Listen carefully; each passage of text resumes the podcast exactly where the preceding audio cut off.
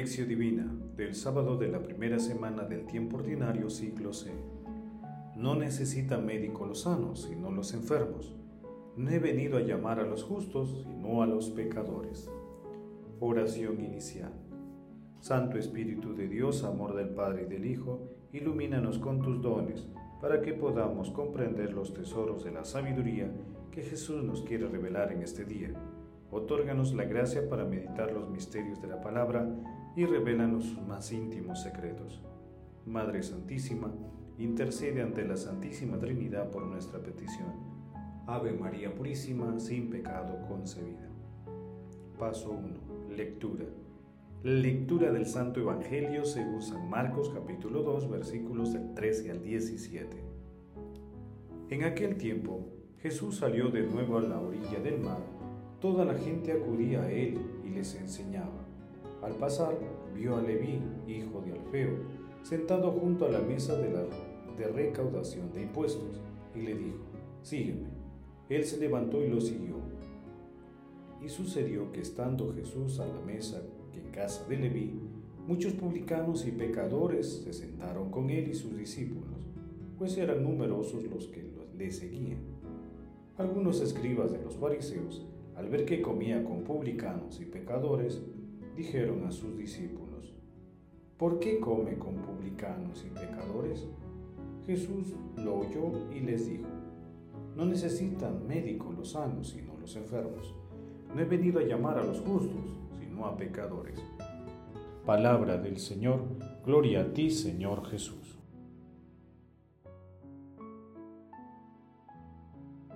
porque la palabra de Dios es viva y eficaz, más cortante que espada de dos filos, penetra hasta la separación del alma y del espíritu, articulaciones y médula, y discierne sentimientos y pensamientos del corazón.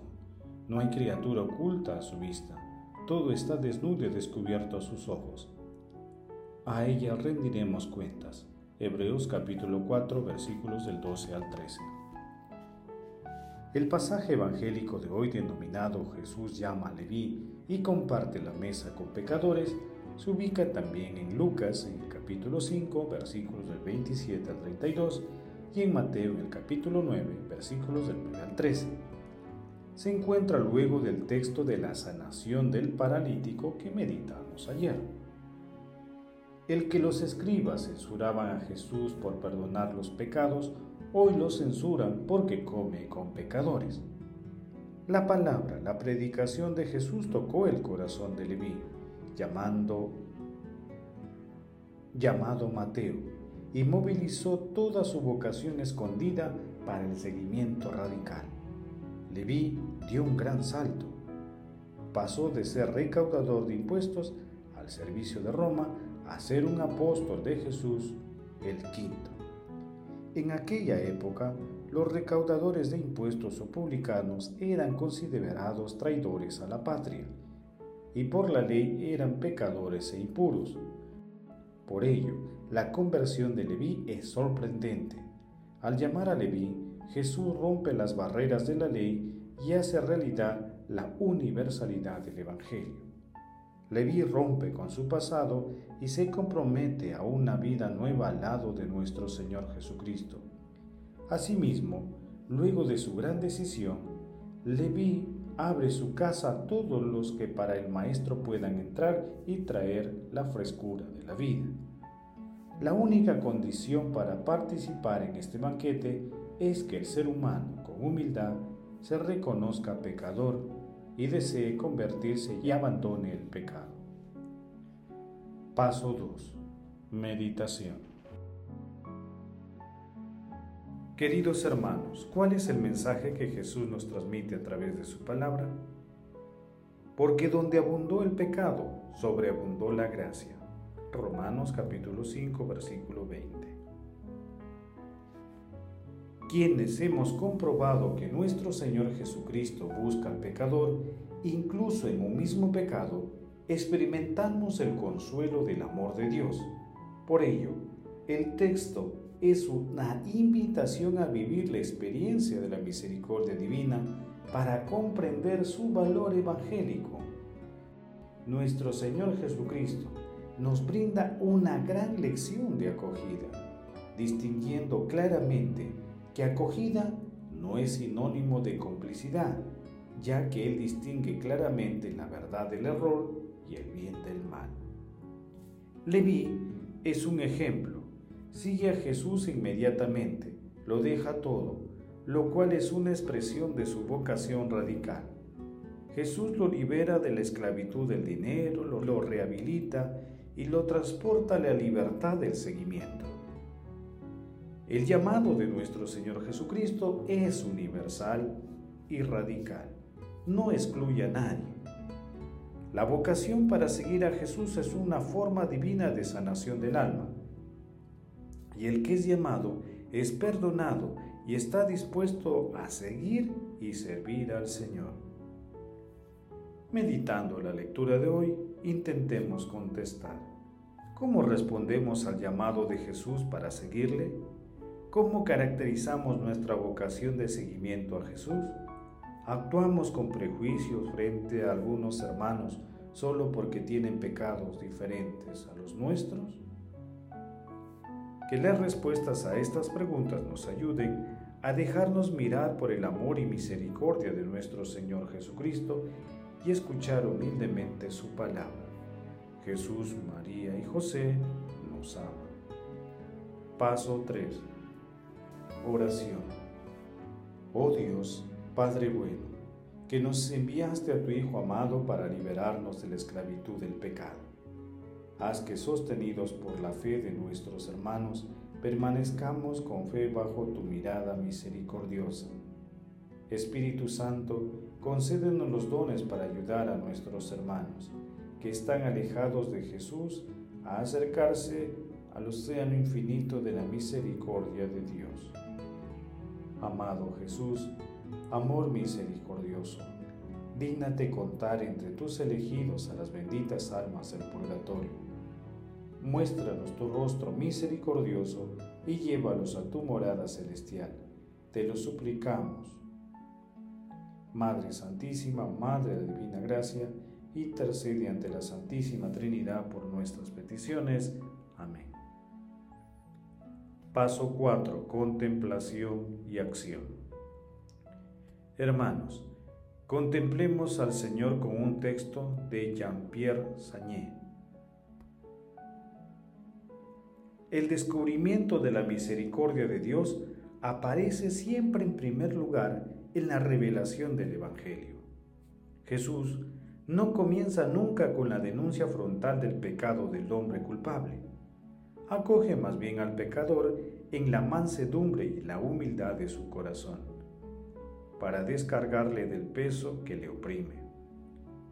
Jesús revela antes que nada, con los gestos y las palabras, la misericordia del Padre con los hombres pecadores y su voluntad de salvarlos de la muerte y llevarlos de nuevo a la vida. Solo ante esta misericordia y ofrecida de manera sobreabundante se vuelve capaz el hombre pecador de reconocer su propio pecado y de acoger el perdón divino.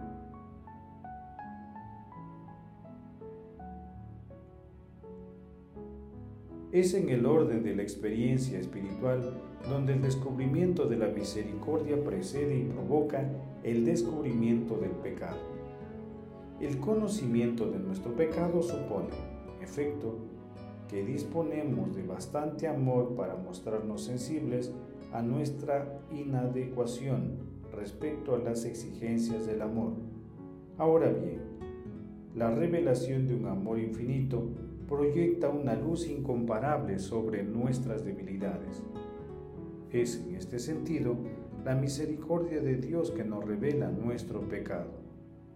Cuanto más nos acercamos a Dios, más nos descubrimos pecadores, para con el amor misericordioso de Dios, como con la luz del sol, que invade la casa y por contraste hace resaltar las tinieblas rechazándolas. El perdón de Dios es la palabra brotada de su misericordia y portadora de misericordia. El perdón es el acto mismo de la misericordia que alcanza al hombre pecador, le envuelve por completo y le libera de su pecado. Está muy claro que el perdón de Dios no tiene absolutamente nada en común con la vaga indulgencia de un padre débil y permisivo que hace como si ignorara el error del hijo para evitar el choque. El perdón de Dios tampoco puede ser asimilado a la comprensión repleta de la benevolencia del amigo que teniendo en cuenta las motivaciones, las circunstancias o la pesada herencia del pasado familiar, acaba por excusar a quien le confía un error. No perdonar es algo absolutamente distinto. Perdonar significa construir ex novo transformando los elementos del pasado, ha dejado en pedazos. El perdón de Dios es el acto por excelencia en el que manifiesta su amor creador y salvífico. El amor creador de Dios hace nacer al hombre, le hace vivir, le hace crecer y tender a su autonomía. El amor redentor de Dios hace renacer al hombre, le hace recuperar la vida, le vuelve a situar en un punto más adelantado del camino que estaba realizando ante Dios mediante la fe. Queridos hermanos, pidamos la gracia del Espíritu Santo para poder amar cada día y seguir con firmeza a nuestro Señor Jesucristo. Asimismo, pidámosles la fortaleza para vencer nuestros prejuicios y tentaciones y dejarnos mirar por su amor y misericordia.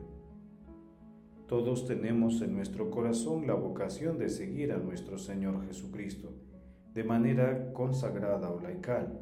No retrasemos la decisión de seguirlo en nuestras familias, trabajos, estudios, comunidades y como ciudadanos. Contribuyamos a construir un mundo mejor, un mundo cristiano glorifiquemos a la Santísima Trinidad con nuestras vidas. Oración final. Gracias Señor Jesús porque tu palabra nos conduce por caminos de paz, amor y santidad. Espíritu Santo, ilumínanos para que la palabra penetre a lo más profundo de nuestras almas y se convierta en acción. Dios glorioso, escucha nuestra oración. Bendito seas por los siglos de los siglos. Madre Santísima, intercede ante la Santísima Trinidad por nuestra petición. Amén. El Señor esté con ustedes y con tu Espíritu.